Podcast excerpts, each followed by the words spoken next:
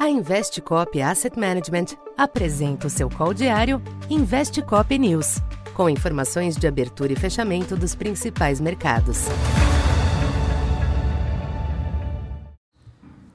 Bom dia, eu sou Silvio Campos Neto, economista da Tendências Consultoria, empresa parceira da Investcop.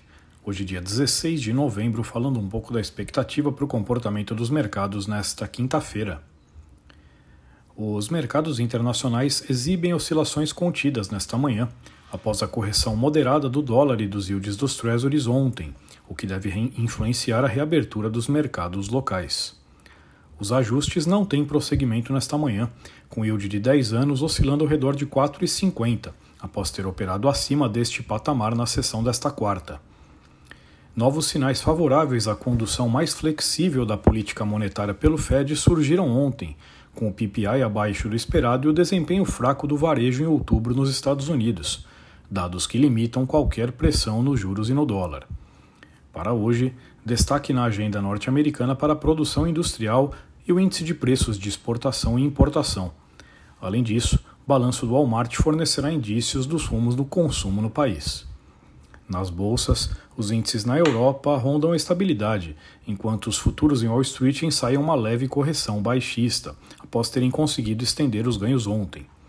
No mercado cambial, o dólar alterna pequenos altos e baixos ante as demais divisas, o que, em conjunto com o movimento de ontem, deve segurar a queda do câmbio por aqui.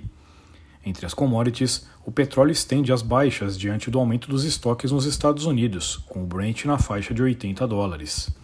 Já o minério de ferro teve uma sessão volátil, mas continuou resistindo por hora aos fundamentos baixistas, como novas quedas nos preços de imóveis na China e relatos de que as autoridades estão supervisionando os mercados. Nesse sentido, relatos de mais um programa de estímulos ao setor imobiliário têm sustentado os preços nesta semana. No Brasil, os mercados reabrem após o feriado de ontem, devendo ajustes apenas marginais aos ativos movimentos que podem ser compensados por relatos de que o governo poderá adiar a mudança da meta fiscal. Nesse sentido, encontro entre o presidente Lula e o ministro Fernando Haddad nesta manhã será monitorado. Câmbio e juros devem estender as baixas da terça, eventualmente promovendo uma leve correção. Já o Ibovespa, que fechou no maior nível em mais de dois anos, tem espaço para promover alguns ajustes.